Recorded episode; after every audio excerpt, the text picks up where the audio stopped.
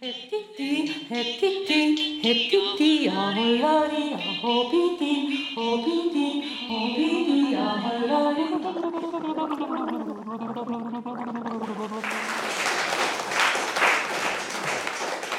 herzlich willkommen hier im Theater Hoch X zur Kettenreaktion Nummer 9. Das ist ja eine Reihe, wo ich immer zwei Kunstschaffende einlade, um ins Gespräch zu kommen, und zwar aus einer ein etwas älterer Mensch und ein etwas jüngerer Mensch, um so die Positionen äh, aufzuzeigen und dann hoffentlich in ein spannendes Gespräch zu rutschen. Und heute ist das zweite Mal, glaube ich, seit einem Jahr, dass ein paar Gäste da sein dürfen. Da bedanke ich mich ganz herzlich, dass ihr so spontan noch gekommen seid. Also wir sitzen hier im Foyer vom Hoch X. Leider dürfen wir noch keinen Wein trinken. Das ist dann vielleicht im Jahr 2030. 31 vielleicht wieder möglich. Ich habe heute eingeladen, den, äh, ich muss immer bei der Frau anfangen natürlich, bei der Effi, die Effi Kegelmeier, äh, Musikerin, äh, sicher vielen bekannt äh, durch die Hochzeitskapelle, so viel sage ich jetzt gar nicht, das wird sie dann selber machen. Eine ganz spannende junge Frau, die ähm, ja, in dieser sozusagen neu tönenden Volksmusik, ich weiß, du wirst jetzt gleich die Stirn runzeln, ähm, ganz tolle Wege geht und die in verschiedenen Formationen wirklich ganz spannende Projekte macht und da hören wir dann gleich mehr davon. Und gegenüber sitzt der Brian McNeil, der wird mir jetzt vielleicht ein bisschen erstaunt sein. Brian McNeil ist Pfarrer, der aber eigentlich mal Gesang studieren wollte. Und die These des heutigen Abends ist ja die, dass der Seelsorger Künstler ist und der Künstler auch Seelsorger, finde ich. Und bevor wir jetzt anfangen und ich noch ein bisschen mehr zu den beiden Kandidaten sage, muss ich natürlich wieder singen. Äh, Andi, keine Sorge, ich gehe ein bisschen weg. Ich muss ja immer singen, damit es mir gut geht. Und dann singe ich heute mit meinem Diktaphon ein bayerisches Lied. Äh, ich finde ja die bayerische Sprache wunderbar, so von der von dem Versuch des Dadaistischen in der bayerischen Sprache. Das finde ich ganz wunderbar. Also es gibt ein Lied, das heißt Hätti die Hobby, die Hätti die Hobby. Das ist sozusagen ein Lebensthema von mir und von Bayern und von der ganzen Welt. Das war jetzt wieder an. Hätti hätti die, hätti die, ja holla ja hobby die,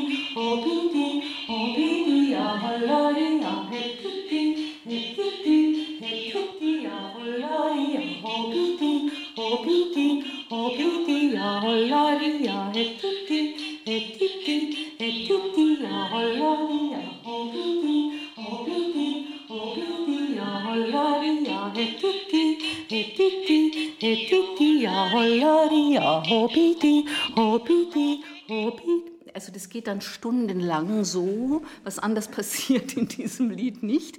Aber da ist sozusagen die Essenz des Lebens auf den Punkt gebracht, finde ich. Ja, hätte die Hobby, die hätte die Hobby, die hätte die Hobby. Hättest du da schon mal, Brian, ähm, mit deiner Liedauswahl was entgegenzusetzen, wenn ich dich um eine kleine Kostprobe bitten dürfte? Das ist ein schottisches Lied. Also die Worte sind von dem klassischen schottischen Dichter Robert Burns, 18. Jahrhundert, eine Melodie, eine Volksmelodie. Und es ist ein Liebeslied. O good, my love, yon red rose that grows upon the castle wall, and I myself a drop of you into her bonny breast fall. My love's bonny, bonny, bonny, my love's bonny and fair to see, and I, when I think on her wheelford face, then in her company I would be. Wunderbar. Und Efi, hast du jetzt auch irgendwas dabei eigentlich? Äh, ja, das ist eine relativ spontane Auswahl jetzt erst einmal. Ich habe einen niederbayerischen Zwiefachen. Der entspricht vielleicht nicht ganz dem, was ich zurzeit musikalisch alles so mache, aber ich fühle mich mit dem trotzdem sehr verwachsen. Der heißt Aber Doxen treibe ich nicht aus. der geht. Aber Doxen, Doxen treibe ich nicht aus. Aber Doxen, Doxen treibe ich nicht aus. Geh, na, Schau, jetzt äh, weißt du Mach, mach es war schon wunderbar. aber Doxen, Doxen, drei bin ich aus, aber Doxen, Doxen, drei bin ich aus. Fui liebet Kier oder Zei oder Mai Wei. Fui liebet Kier oder Zei oder Mai Wei. Aber das Wirtshaus, Wirtshaus, lasst mich nicht aus. Aber das Wirtshaus, Wirtshaus, lasst mich nicht aus. Geh vorbei, zirkt's mich nei, da schimpft mei Wei. Geh vorbei, zirkt's mich nei, drüf mei Wei.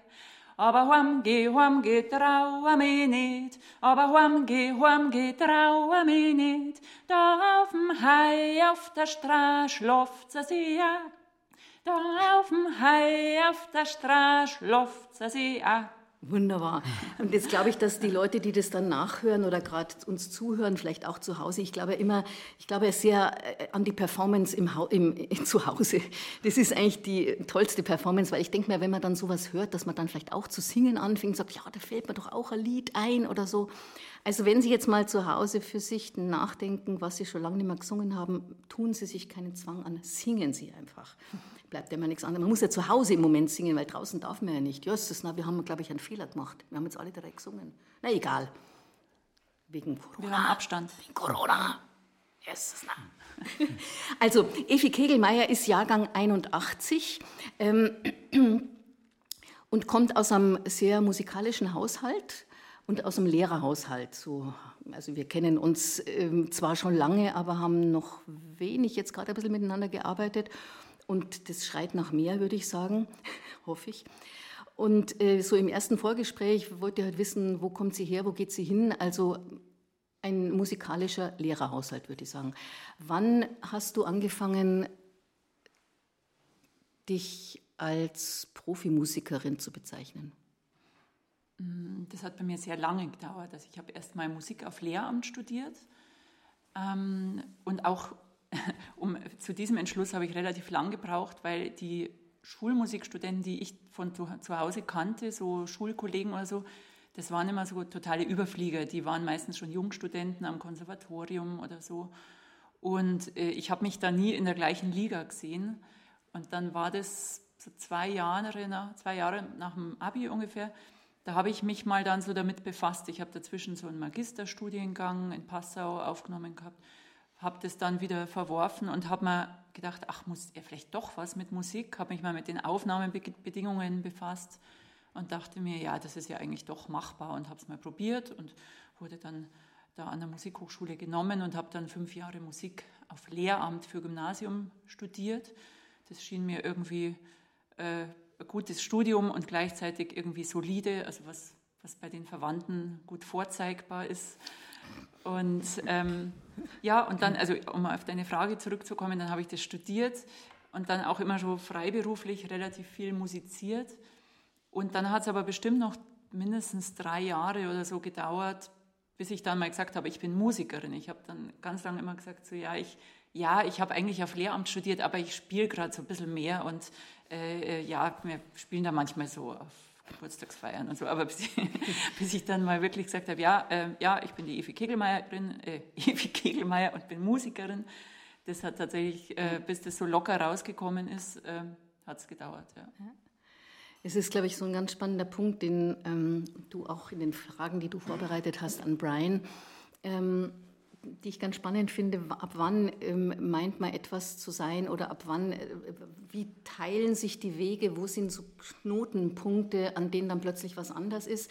Also wenn ich an meine Zeit denke mit dem, ich musste ja dann unbedingt, ich wollte immer Tänzerin werden, aber ich war heute nicht so eine Tänzerin und dann bin ich aber nach Paris und als ich in Paris ein Jahr war und so eine Schule, so eine Theaterschule machte, habe ich gesagt, so, wenn du jetzt wieder zurück musst, jetzt musst du es einfach probieren. Da war dieses woanders sein, ähm, also nicht zu Hause bleiben, woanders sein, für mich ein ganz wichtiger Punkt, um so eine Entscheidung dann in so eine Professionalität auch zu gehen. Und ich glaube, äh, wenn ich jetzt den Schwenk rüber machen, machen darf zu, zu Brian, also Brian ist ja ähm, Schotte mhm. und ein unglaublich sprachbegabter Mensch, muss ich sagen, der ganz viele Sprachen kann. Und äh, Brian, ich muss jetzt nochmal das Jahr 81 aufwerfen, also das Geburtsjahr von der Efi. Das ist das Jahr, wo du in einen Orden eingetreten bist. Genau. Das äh, finde ich jetzt eine ganz schöne Klammer. Also als du sagtest Ja zu diesem Orden, da kam Efi auf die Welt. Da müssen wir mal äh, gucken, das warum. Ist sehr interessant. Kein Zufall sein.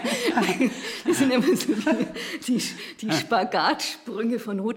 Aber äh, jetzt äh, ähnliche Frage auch zu dir. Wann, äh, also du kamst, ähm, soweit ähm, ich das jetzt hoffentlich richtig sage, aus einem ähm, schottischen äh, kleinen, äh, kleinen Stadt, glaube ich. Und du hast mir im Gespräch auch gesagt, das war dann irgendwann alles sehr eng. Ich musste da einfach mal raus und ich wollte studieren. Du wolltest, glaube ich, erst Latein und Geschichte studieren, ist das richtig? Oder Griechisch? Latein und Griechisch, Griechisch ja. und hast dann auch in Cambridge studiert. Und ich glaube, das war dann auch so ein Aufmachen, ein Gehen irgendwo ein bisschen in die große weite Welt oder zumindest in die kleine ja. weite Welt. Schottland hat sich sehr verändert, aber damals war eine sehr enge Gesellschaft und ich wollte weg.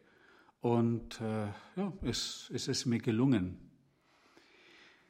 Wann weiß man von der Berufswahl? Ich glaube, es ist ein Prozess, weil ich wollte, äh, ich wollte Sänger werden. Und äh, dann ist das englische System so, man macht Bachelor drei Jahre und dachte, ich mache das. Und dann werde ich an die Hochschule in London gehen und Sänger werden. Aber nach zwei Jahren Altphilologie habe ich ein Jahr Theologie gemacht und das war so interessant, ich dachte, ich mache noch ein Jahr. Und das war weiter sehr interessant. Ich dachte, ja, dann werde ich promovieren. Und äh, gegen Ende der Zeit habe ich einen Professor aus Wien kennengelernt, einen deutschen Professor, und er hat mir eine Stelle als Assistent an seiner Fakultät angeboten. Und er hat die Stellenausschreibung so formuliert, dass praktisch nur ich in Frage kam, wegen der Sprachen. Und so war ich dann zwei Jahre in Wien und äh, dann war es vorbei mit dem Sängerwerden. Und ich wusste nicht genau, was soll ich tun. Und äh, dann habe ich eine Auszeit in Norwegen gemacht, in Oslo. Und dort habe ich mich äh, dafür entschlossen, in das Kloster einzutreten. Weil die Sachen, die mich wissenschaftlich interessierten, interessierten kaum einen anderen Menschen der Welt. Und es wäre ein extrem einsames Dasein gewesen. Ich dachte, na, muss nicht sein. Da bin ich ins Kloster eingetreten. Ich war sechs Jahre in Italien und äh, ja, auch in der Zeit kam eine zweite Berufswahl und das war auch so etwas Schleichendes, äh, nämlich Übersetzen. Und äh, ich habe praktisch zwei äh, Berufe. Ich bin Pfarrer und ich bin Übersetzer. Mhm. Und ja. Und man hört es ja auch schon, wie du Deutsch sprichst. Und du hast mir neulich noch gesagt, naja, aber Französisch kann ich viel besser als Deutsch. Ich weiß gar nicht, wie man eine andere Sprache noch besser sprechen kann wie du jetzt. Es ist wirklich eine unglaubliche Begabung. Und ich glaube, das ist auch die Musikalität. Ich glaube, Sprachenbegabung hat ganz viel mit Musikalität zu tun. Ja, ähm, wobei ich mein, man sagt, Musikalität hat auch mit mathematischer Begabung ja. zu tun. Und die habe ich überhaupt nicht. Da bist du ja gescheitert, grandios, hast du mir gesagt. Irgendwo bei einer Matheprüfung bist ja, du erst irgendwo also durchgefallen. Ich wollte ne? weg von meiner Heimatstadt, mhm. aber ich dachte, ich bleibe in Schottland, studiere an einer schottischen Universität. Dazu hätte ich Mathematik haben müssen. Und da bin ich durchgeflogen. Und dann habe ich alle Angebote von allen Universitäten in Großbritannien gelesen. Und in Cambridge ist es so formuliert, dass es zweideutig war. Äh, eigentlich hätte man Mathematik haben müssen in der Schule, aber ich dachte, naja, es geht auch ohne Mathematik. Und dann habe ich mich um eine Stelle beworben und ich weiß, die Reaktion in Schottland war sehr negativ. Warum will er nach England? Oh ja. Es ist so, äh, der Engländer und Im der Schotte. Im 15. Jahrhundert kam ein Diplomat aus Italien nach Schottland und hat dann seine Memoiren geschrieben. Und er sagte zwei Sachen von Schottland. Also die erste, die erste wo immer er kam, äh, es gab keine Hotels damals, also er wohnte dann bei Adligen und man hat, man hat ihm immer die älteste Tochter ins Bett gegeben. Er war sehr erstaunt, weil in Italien war das nicht üblich, aber in Schottland ja. Das war das Erste. Und das Zweite, wenn du einem Schotten eine Freude machen möchtest, brauchst du nur negativ über die Engländer reden. Und das ist auch so weiterhin. Ja, ja. Aber ich bin sehr froh, dass ich dort war. Trotzdem. Was jetzt auch so ein bisschen aufgeblitzt ist, diese, diese Begegnungen, ähm, welche Menschen haben einem, einen irgendwann mal so weitergeschoben oder durch eine kleine Bemerkung, also wenn ich jetzt gerade so denke und ich will dann den Gedanken natürlich an Evi weitergeben, ähm, ob es so Mentoren, sagt man ja, gibt oder Leute, die einfach gesagt haben oder auch dein Familienumfeld, Mensch, Evi, klar, wir, also das ist super, was du machst. Also wenn ich gerade noch mal so ein bisschen, ich will ja auch immer so, dass, dass wir drei uns da so reinfräsen. Ich weiß noch, ich habe mit dem Sportstudium irgendwann mal angefangen und bin dann zufällig bei irgendwelchen Leuten, die Osteuropakunde studierten, keine Ahnung warum. Die haben irgendwie Majakowski äh, Wolke mit Hose inszeniert. Ich habe noch nie Majakowski gehört, ich wusste nicht, was das ist, aber ich durfte auf der Bühne als Sportstudentin dabei sein und, und saß wahnsinnig intensiv anscheinend auf der Bühne, dass danach mir gesagt wurde, mein Gott, was hast du für eine Präsenz? Das war das erste Mal, dass mir jemand irgendwie gesagt hat, ich hätte eine Bühnenpräsenz. Und das hat mir so einen Schub gegeben, dass man dachte, ja, ja, natürlich, das hat sich nämlich auch gut angefühlt. Da war irgendwas, was ich nicht gekannt habe von zu Hause. War immer naturwissenschaftliche Hause muss funktionieren und blablabla. Wie war das bei dir oder ist es bei dir, Evi? Gibt es da auch so Schübe äh, oder wie ist das Familienverband auf der einen Seite und dann eben so Mentoren, die sagen, Evi, klar, das bist du. Ja, also das wollte ich vorher schon sagen, als du gesagt hast, ja, man muss mal weggehen, auch um, um so ein anderes Bild von sich zu kriegen und eine andere Möglichkeit vielleicht zu sehen.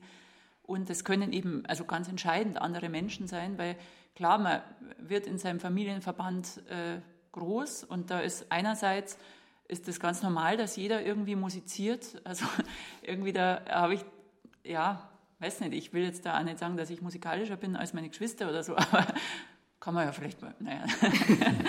aber nein, will ich nicht behaupten. Ähm, aber ja, genau, da war das einfach so normal. Da hat jetzt niemand gesagt, hey, hast du das mal überlegt, äh, auf die das, das beruflich zu machen, einfach auf der Bühne zu, stehen. Das hat sich aber auch bei mir übers Studium erst entwickelt oder überhaupt über dieses freie Musizieren. Wir hatten ja mal so eine, ähm, so eine Truppe, wo wir immer ins, also vor 15, über 15 Jahren war das, äh, wo wir immer in Wirtshäuser gegangen sind passt der Draht zum Eingangslied, äh, und dort äh, nächtelang wild rummusiziert haben, also einfach mal ohne Noten. Und ich bin aber so über so Orchester sozialisiert worden. Und da war man halt eh so im Pulk drin und also habe halt viel klassische Musik als Jugendliche gemacht. Und dass man dann da mal so alleine steht und dann hat sich aus dem raus wieder so meine Geigenband äh, Zwirbeldirn entwickelt äh, und dass man da dann wirklich so, also das ist dann schon sehr nah am Solistischen gewesen und dass dann Leute gibt, die sagen, hey, du kannst doch, ja eben, du hast doch eine Bühnenpräsenz.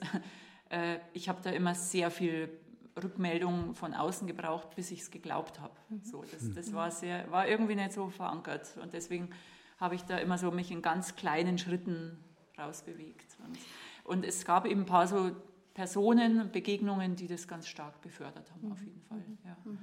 Und dann auch so eine Qualität, wie du gerade gesagt hast, ja, ich kann übers Gehör äh, auch improvisieren und, und, dass das eine Qualität ist, also dass das nicht nur am Notenpult oder also das Noten runterspielen, was natürlich äh, wunderbar ist, ich will das jetzt nicht äh, äh als besser oder schlechter, nur dass man das, was man kann, als, als was Wertvolles äh, kennenlernt, das finde ich, da braucht es eine Zeit lang, finde ich, oder? Ja, genau, weil es ist ja eh normal. Das hab, es das ist ja, eh, ja es ist ja da, genau. Ist, ja, warum ja, sollte es jetzt auf einmal besonders? Ganz genau. Aber ja, ja, genau. Aber das mit dem Hören auf jeden Fall ist wichtig. Das ist bestimmt auch, habe ich mal gerade gedacht, beim, bei den Sprachen wichtig. Das, also weil man kann natürlich auch durch Fleiß die Vokabeln und die Grammatik lernen, aber ich glaube, wenn man wirklich so in einer neuen Gesellschaft, in einem neuen Land sich so Anschluss findet, ist auch gut, die Untertöne hören zu können. Und da, ich ja. glaube, das ist ein Punkt, wo die Musikalität bestimmt nicht ganz unwesentlich ja. ist. Würdest du das auch ähm, Ja, ich fragte einmal äh, den damaligen katholischen Bischof in Finnland, war ein Niederländer, der Mann war um die 70 und er war sein Leben lang in Finnland. Und ich fragte ihn, wie lange haben Sie gebraucht, um Finnisch zu lernen? Ich bin noch immer dabei, sagt er, nach 40 Jahren. Natürlich, Finnisch ist eine aus, ausgesprochen schwierige Sprache, aber ja, es ist, vieles absorbiert man. Und man macht immer Fehler, aber man wird korrigiert. Ja, das heißt, in Deutschland wirst du korrigiert. Wenn du was Falsches sagst, dann kann, ist sehr, sehr hilfreich. Nein, man sagt nicht so, man sagt so. Aber in England, wenn du einen Fehler machst, ist es unhöflich zu korrigieren. Also äh, mach mal weiter mit den, äh, mit den Fehlern. Äh, ja. Ich würde gerne so eine kleine äh, Mini-Improvisation machen. Bitte nehmt mal eure Wassergläser äh, und auch zu Hause oder wer jetzt was in der Hand hat, macht mal eine ganz kleine Sound. Ähm, äh, Soundimprovisation, Schlürfen, Schlucken, Gurgeln, äh, Seufzen ähm, mit Wasser. Und bitte. Okay.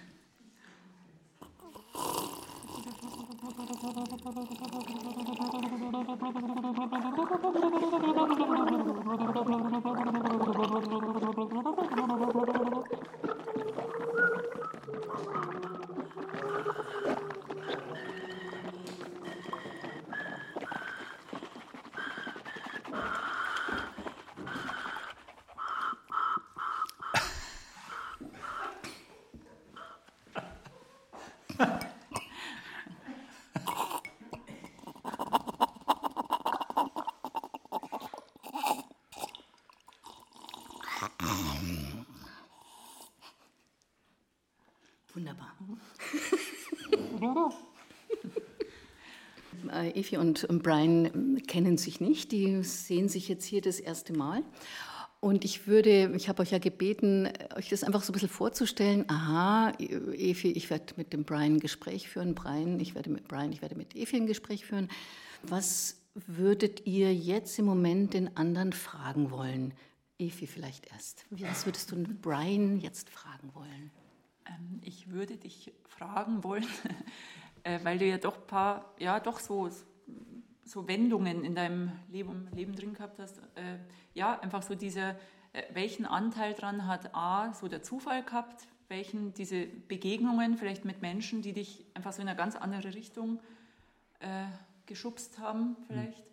und was davon war äh, ganz klare, vielleicht auch rationale Entscheidung ich bin nicht so, dass ich ein langfristiges Lebensziel noch habe, mhm. dass ich sage, da will ich da und da sein. Ich lasse mich ganz gern treiben und ich, mich würde interessieren, ob, das, ob jetzt zum Beispiel du das anders gemacht hast.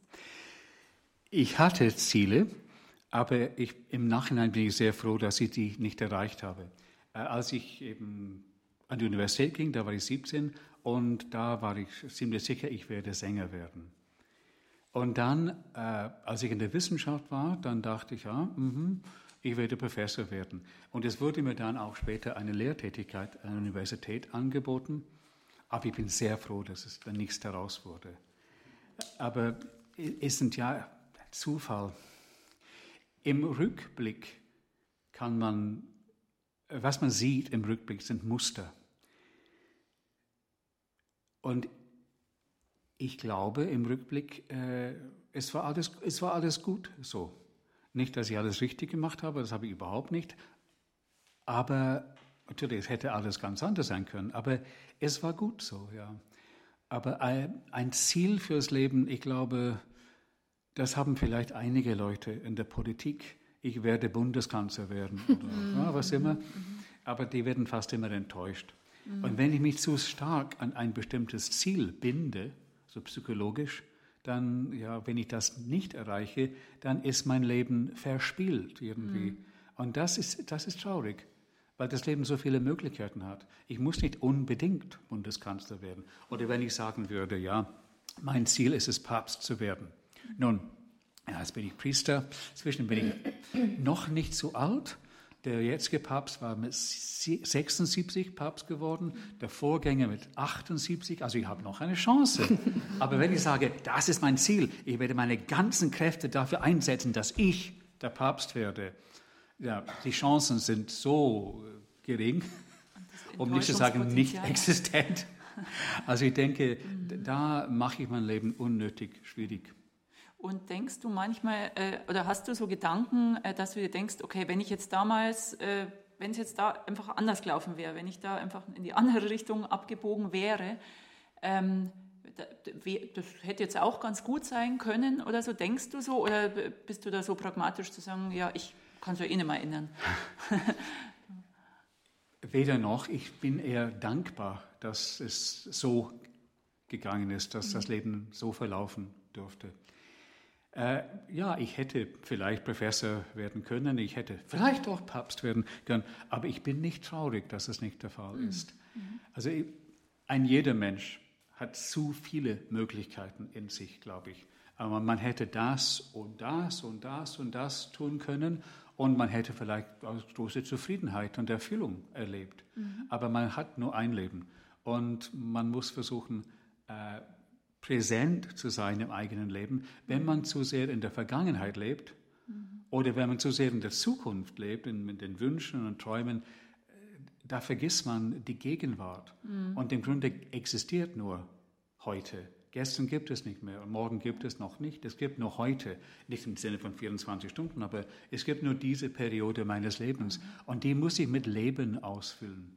Weil man hat auch gesagt, das Schlimmste ist ein ungelebtes Leben mhm. weil ich Angst hatte oder weil ich äh, mich zu verwirklichen oder weil ich ständig äh, nachgetraut habe, was ich hätte tun können mhm. oder eben weil ich, ich bin wirklich überzeugt, ich wäre ein toller Papst.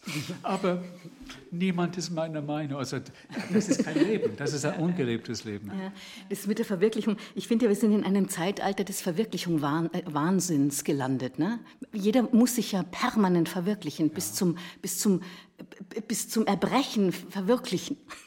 Ne? Ja, ich also ich werde jetzt schon wäre ich Lehrerin, wenn ich mich also ich ja, wir verwirklichen uns schon mit der Kunst und so, ne, dass wir äh, so, so ein Leben versuchen zu leben, was, was irgendwie dem, dem Kern des Selbst vielleicht nahe kommt. Na, ich wollte einfach so ein bisschen, wenn ich jetzt Thomas Bernhard wäre, würde ich jetzt irgendein Wort gebären, also der verwirklich, verwirklich, verwirklich, Verwirklichkeitsjung, nee, verwirklich Wahnsinn. Ich komme jetzt nicht mehr auf den Dings. Ich wollte nur dieses Wort noch mal rausholen und sagen, dass wir also die Sache mit der Gelassenheit fürs Jetzt, also wir sind jetzt gerade bei diesen Lebenswegen, ne? also mhm. wo, oh Gott, da habe ich was falsch gemacht oder was ist es jetzt, was, was, was, was muss ich in der Zukunft noch, wir müssen ja immer leisten und was erreichen. Mhm. Und ich glaube, äh, wenn wir da so eine, die Gelassenheit auch so ein bisschen reinkehren lassen, da, da sind wir, glaube ich, in dieser westlichen Welt nach wie vor so ein bisschen geschlagen mit uns selbst, dass wir immer so zielstrebig, so permanent zielstrebig sind, oder? Mhm. Ich weiß es nicht, aber es kam mir jetzt ja, gerade so ein bisschen... Es ist natürlich, dass man Ziele hat, das ist auch nicht schlecht, aber die dürfen das Leben nicht so dominieren, dass man vergisst zu leben. Ja. Mhm. Äh, ich denke auch manchmal, ja, ich habe einen Hund. ja, genau, der Hund. Was, warum hast du einen Hund, Brian? Es, das war auch jemand Zufall.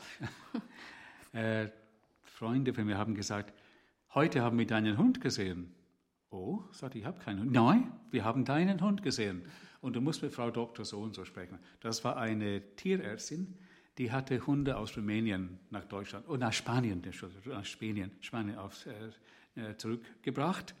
Alles illegal mit gefälschten Papieren und so weiter. Aber so, dann habe ich dann die Dame getroffen mit zehn Hunden und zwei werden zum Abgeben. Und ich hatte, ja, das ist es. Das ist mein Hund. Richtig, ja. Hm. Und ähm, äh, Brian, jetzt wollte ich das Gleiche, äh, dem, zum Hund will ich später nochmal kommen ähm, nach dem Verwirklichkeitswahnsinn, ähm, dem Versuch, ein Wort zu finden, was mir nicht geglückt ist, will ich dich jetzt bitten, ein Wort oder eine Frage für die Efi zu finden. Ja. Was willst du von der Efi wissen?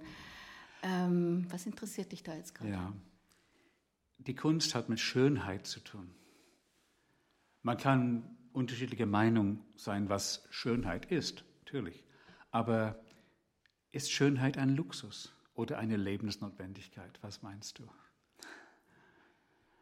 Ähm, spontan würde ich sagen, das ist ein Luxus. Ja? Ja. Oder? Das sind Fragen. ja, ich glaube schon. Also es, ja, was ist die Schönheit? Weil, äh, auf, auf die Kunst jetzt bezogen oder generell, wie man sich so im Leben einrichtet. Die so. Schönheit im Alltag, ja. ja. Also so. es könnte die Schönheit einer Blume sein oder ja. Die Schönheit eines Menschen, die Schönheit von einem Sonnenuntergang, was immer. Ist die, natürlich, ist das ein Luxus oder ist es lebensnotwendig, die Schönheit zu haben? Doch, es ist eigentlich lebensnotwendig. Doch, doch, schon. Aber ob in, also ob, das ist ja, ob jetzt Kunst immer schön sein muss, das ist ja die alte Frage eigentlich. Mhm. ob das immer, also ob nur Blume schön ist oder auch äh, eine Installation von fahrenden Autos auf der Autobahn oder so. Das kann auch Kunst sein, aber es muss nicht immer schön sein. aber ähm, doch, ich glaube, so für die Psyche und also jedem täte Kunst und die Schönheit dazu gut, würde ich schon auf jeden Fall mhm. sagen. Ja. Wobei man natürlich schon so in die Definition dann von dem Schönheitsbegriff dann mal richtig abtauchen müsste. Das ist natürlich so eine Sache. Was ist schön? Also, ich meine, da haben sich schon viele kluge Geister natürlich den, das Hirn zermartert aber was ist es denn nun eigentlich? Was, was ist schön? Ne? Aber das geht dann vielleicht ein bisschen wirklich ins Nirvana. Aber was ist es für dich, Brian? Und was ist es für dich? Und zwar möchte ich, Moment, zehn Sekunden Pause. Jeder hier im Raum und zu Hause denkt sich, was ist für mich schön? Und wenn ich in die Hände klatsche, dann sagt jeder, was für, sie, was für ihn oder für sie schön ist. Zehn Sekunden denken.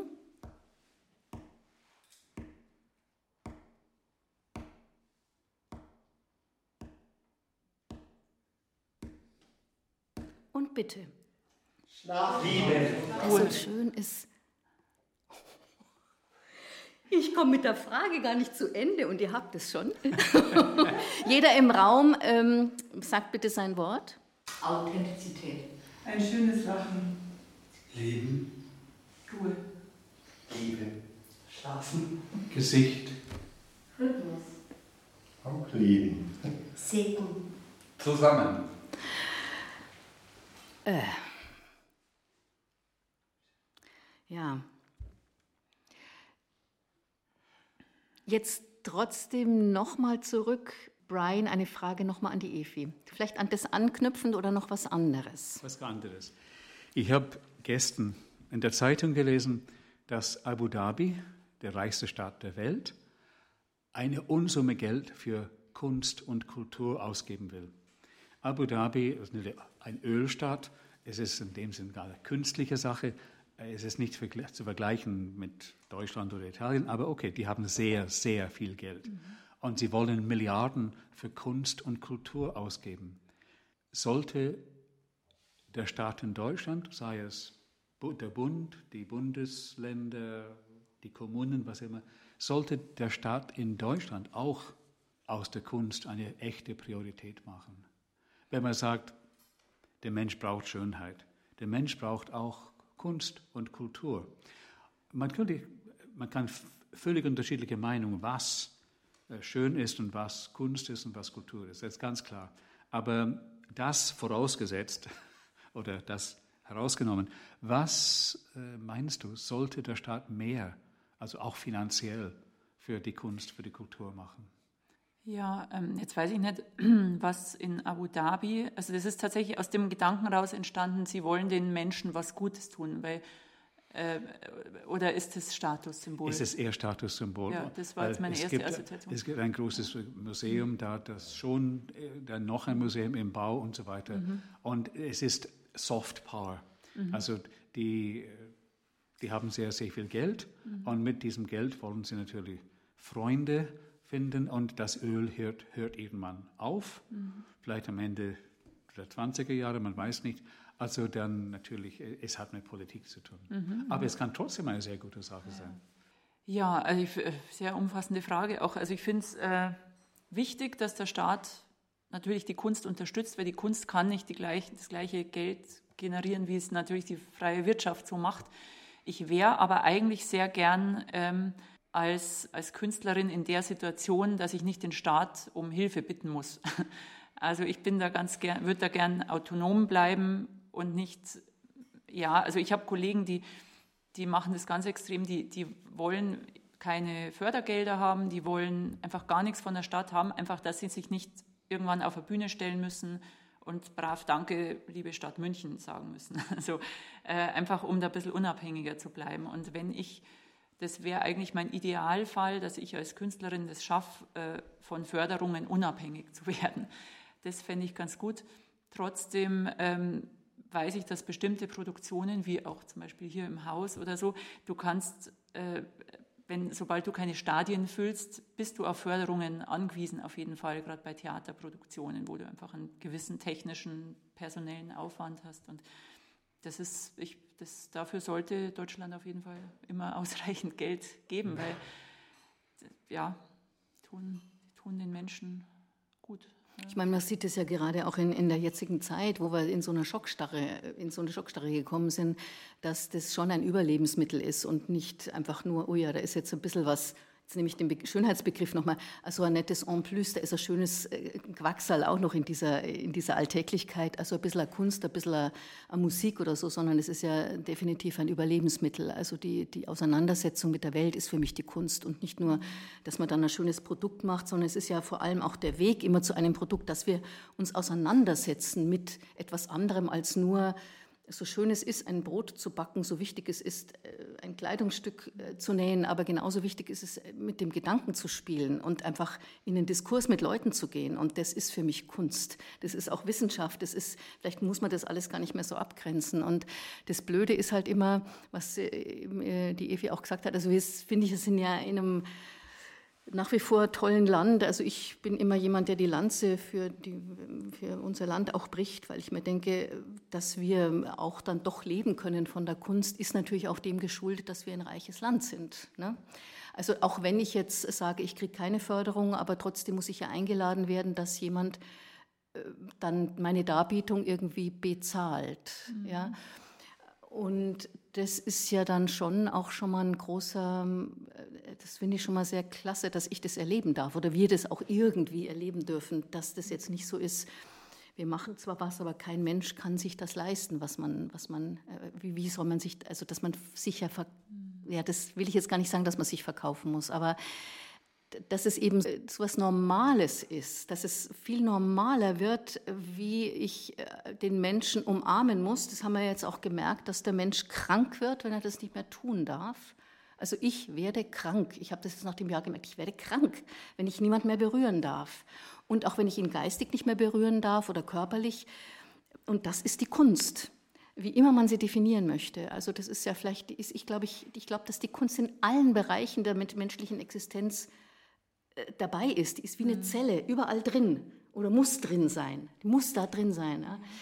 Und ähm, jetzt nochmal, jetzt bin ich ein bisschen abgekommen, aber ja, Ivi, du wolltest gerade was sagen mit. Ähm, hast, hast äh, ja, gejapst? Weil, ich habe gejapst. Nein, weil, ähm, also eben das, das ist jetzt für viele Leute die Erkenntnis, dass einfach nach diesem Jahr mit sehr wenig Kultur, dass da ein essentielles Lebensmittel fehlt. Aber ich, also ich glaube, das betrifft halt wirklich nur eine sehr kleine Filterblase von Kulturinteressierten. Also ich glaube, sehr vielen, also der ganz breiten Masse, na gut, große Konzerte, aber ich, mich würde mal interessieren, wie viel Prozent äh, überhaupt Kultur so aktiv in Konzerten, Theatern, Ausstellungen nutzen. Also ich glaube, dass das schon relativ viele noch gibt, denen, die jetzt, denen das jetzt nicht so abgegangen ist.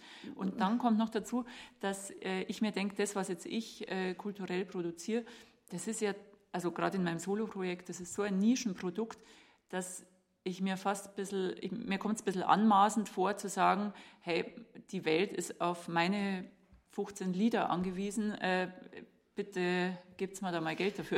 Nee, nee, da, da, da bin ich ganz bei dir, das, ja. stimmt schon. Also ich finde auch immer, ich bin null, überhaupt nicht wichtig mit dem, was ich tue. Aber jetzt möchte ich ein bisschen so einen, so einen Brückenschlag zu, zur Seelsorge machen. Also ich finde den Begriff der Seelsorge einen wunderschönen Begriff. Ja, wir, wir sind Seele. Ähm, Menschen. Und ich glaube, es ist gar nicht so sehr, wie meine ich zumindest jetzt diese paar Konzerte, die man macht oder die paar mhm. Performances, die man macht, aber dieses, dass man jahrzehntelang schürft, macht, denkt, tut, dann auch im Gespräch beim Edeka anders vielleicht mit der Kassiererin spricht, als wenn ich mich nicht mit mit mir so oder mit der Welt so auseinandersetze, das können auch Kunstverrichtungen sein. Ich meine, das geht ja, wir sind ja ähm, in einer Zeit angekommen, da kann man jetzt gar nicht mehr so definieren. Also die Kunst ist da, wo das Bild entsteht und, ist, und, und das Konzert ist da, wo, wo die drei Musiker auf der Bühne stehen, sondern es ist ja wie, wie so ein, das ist überall oder sollte überall sein. Aber jetzt nochmal zu dieser Seelsorge. Findet ihr auch, dass, dass Kunst und Seelsorge irgendwie eine, ein Lebensstrang oder ein, ein Strang sind? Oder verrenne ich mich da? Nein, also zunächst einmal, das Wort Seelsorge gibt es nur auf Deutsch. Ah, echt? Ja, man kann das natürlich übersetzen, was gemeint ist, aber es gibt dieses Wort nur, in den skandinavischen Sprachen auch, Seelsorge. Aber sonst, äh, Italienisch, Französisch, Englisch gibt es das Wort nicht. Also, dass man äh, für die Seelen sorgt. Und das tut Kunst und bedingt. Oder hoffentlich tun wir das auch. Äh, man muss nicht metaphysisch äh, über Begriffe wie Seele so spekulieren. Es geht um den innersten Kern des Menschen. Und wenn es auch nur sieben Leute, acht Leute sind, die da sind, fantastisch, dass mhm. die da sind. Mhm. Wenn man in die Oper geht, also früher jedenfalls, als man durfte, äh, voll. Ins Theater voll. Also es gibt viele Leute in München, die Kunst interessiert sind, die Kultur offen sind. Ach, ach, wenn es nur zwei in München wären, nur sieben. Äh, für sie tut man etwas Wichtiges, etwas, das ihnen hilft, das ihr Leben bereichert. Es ist genauso im Grunde mit Seelsorge, mit das, was die Kirche tut. Ob die Kirche voll ist, also unsere Kirche war voll, früher, bis zum Lockdown. Da standen Leute hinten.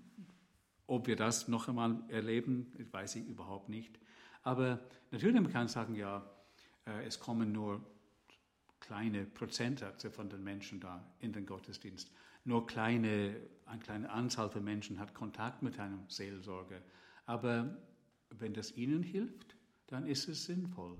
Dann ist es überhaupt sinnstiftend. Nicht nur sinnvoll, aber sinnstiftend. Genauso wie Kunst.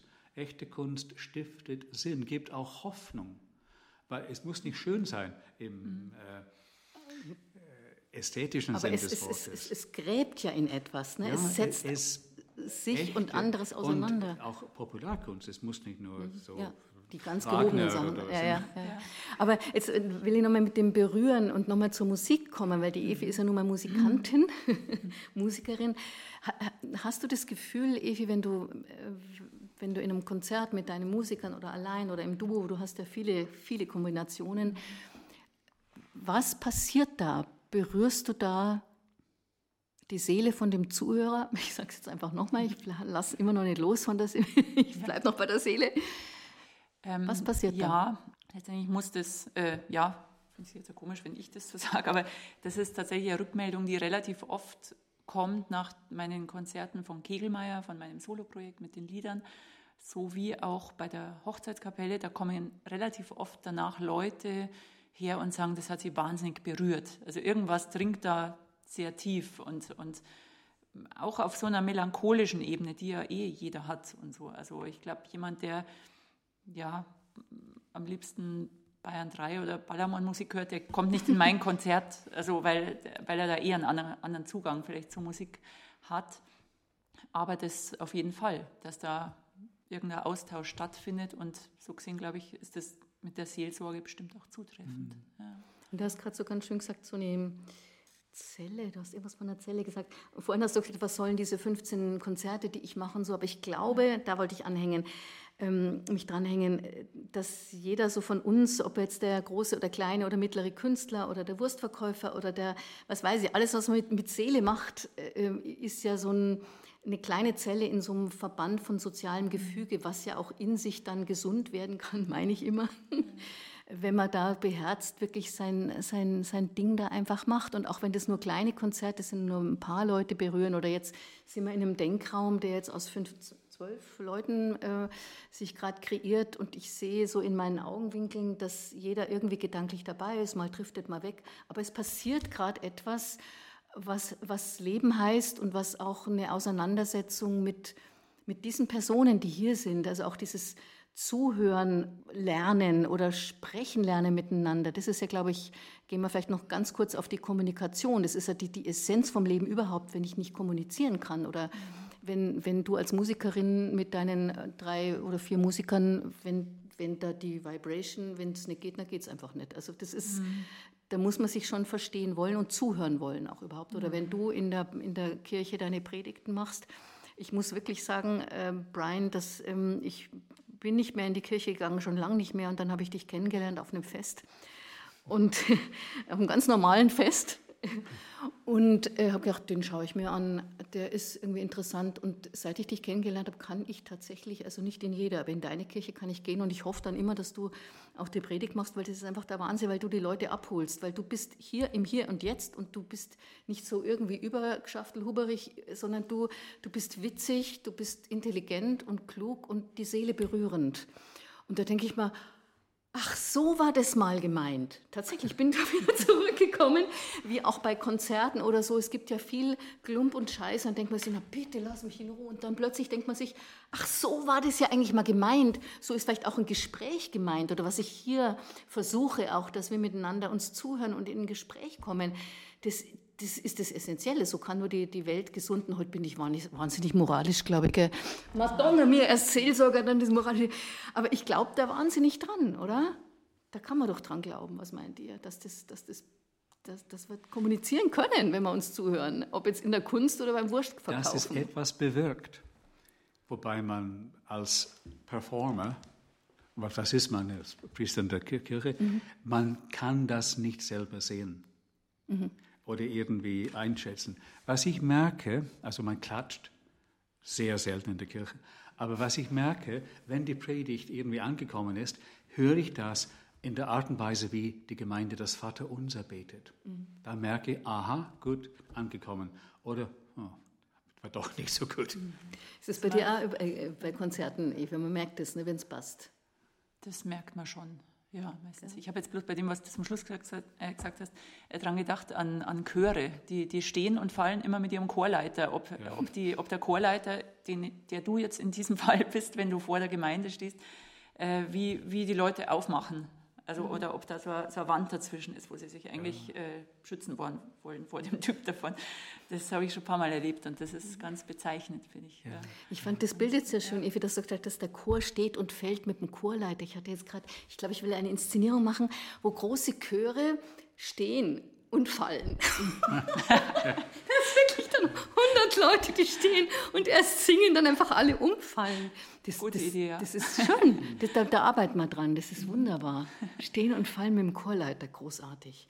Also und das kann ich wirklich jetzt nochmal, ähm, um nochmal äh, auf das Erlebnis äh, äh, Evi Kegelmeier und Brian McNeil auch da Lust zu machen, da mal hinzugehen in ein Konzert von der Efi oder wirklich zum Brian mal in die Kirche. Ich muss es einfach so sagen. Das ist der Hammer, weil da ist eine Präsenz bei beiden da und da vibriert der Raum und es ist einfach schön, wenn man da in so einen Verband äh, reingehen darf. Und äh, das habe ich gerade im letzten Jahr so wahnsinnig gesucht und ja nur bei ganz wenigen Orten finden können, weil es gab ja nichts mehr, aber ja, ein paar Kirchen waren halt eben, noch auf. Der, ja. auf ja. Das ist teilweise ganz schön, dass es im letzten Jahr so, also man hat es bei den wenigen Gelegenheiten ganz anders wertschätzen können, mhm. weil sonst, mhm. äh, ich, ich, leide gelegentlich an Reizüberflutung, mir wird es irgendwie, mhm. also ja, hab, mhm. mich hat es am Anfang gar nicht so gestört, dass, dass so wenig los war. Mhm. Irgendwann natürlich schon, aber die, die Begegnungen, die gerade stattfinden, die haben also das merke ich ganz stark zurzeit, die haben eine ganz andere Intensität. Und auch dieses sich aufeinander einlassen und dem anderen zuhören und so. Das war mhm. bis vor einer Zeit so, also kam mir so vor, ein bisschen nicht oberflächlich, ja, ja doch, aber ja schon. Ja, doch, es ist denke, sehr konzentriert und intensiv ja. gerade. Ja. Ähm, wir sind jetzt so fast am Schluss, bevor wir dann nochmal eine Improvisation jetzt machen müssen. Oh. Meine Lieben, das muss ja leider, leider sein, will ich mich schon mal ganz herzlich bedanken bei der Effi Kegelmeier eine wunderbare Musikerin, wunderbare Frau und beim Brian äh, McNeil ein wunderbarer Mensch und Pfarrer und Seelsorger. Und Danke. vielen, vielen Dank ans Theater Hoch X mit, dieser, mit diesem wunderbaren Team, die mich da jetzt ein Jahr lang immer wieder nicht nur ein Jahr lang, schon jahrelang und ich hoffe auch weiterhin erdulden und mich immer wieder inspirieren, weiterzumachen. Vielen Dank, da steht an der Bar immer noch, wir haben nicht ausgeschenkt, keine Sorge, die Antonia und hinter mir an der Technik der Andi. Und also vielen Dank an dieses wunderbare Haus. Und ich kann auch nur sagen, wenn die wieder offen sein, kommt zu Hauf hierher. Es ist ähm, auch dann irgendwann wieder eine schöne Bar und es ist, ist immer sehenswert. Auch wenn es einem nicht gefällt, dann ist es immer Diskussionsstoff, der da losgetreten wird, würde ich mal sagen. Jetzt möchte ich natürlich noch eine kleine Improvisation. Und zwar, ähm, der Brian hat uns ja am Anfang schon mit seinem ähm, Lied überrascht. Eine Improvisation von Brian, Efi und mir. Brians Lied Efis Lied und mein hätte die, und zwar zur gleichen Zeit. Wir hören einander zu.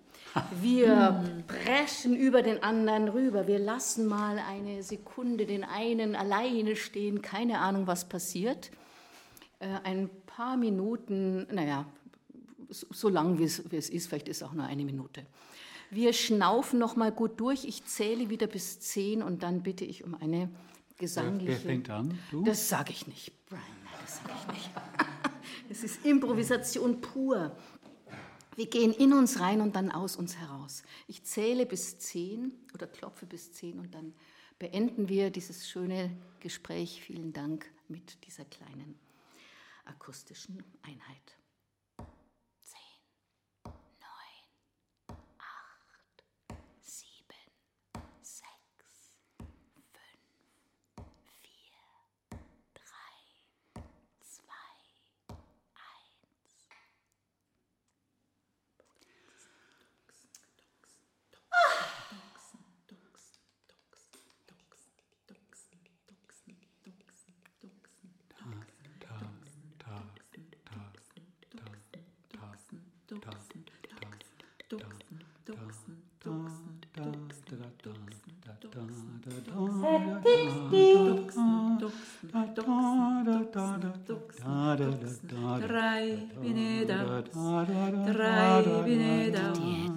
I loves Bonnie, Bonnie, Bonnie.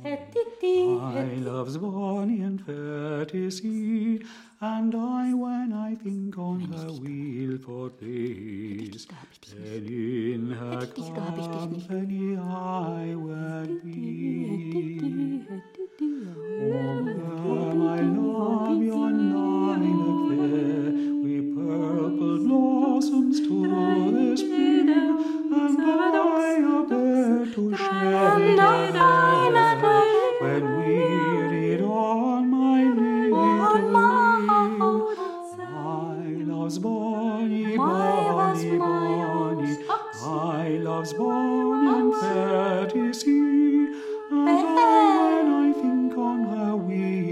be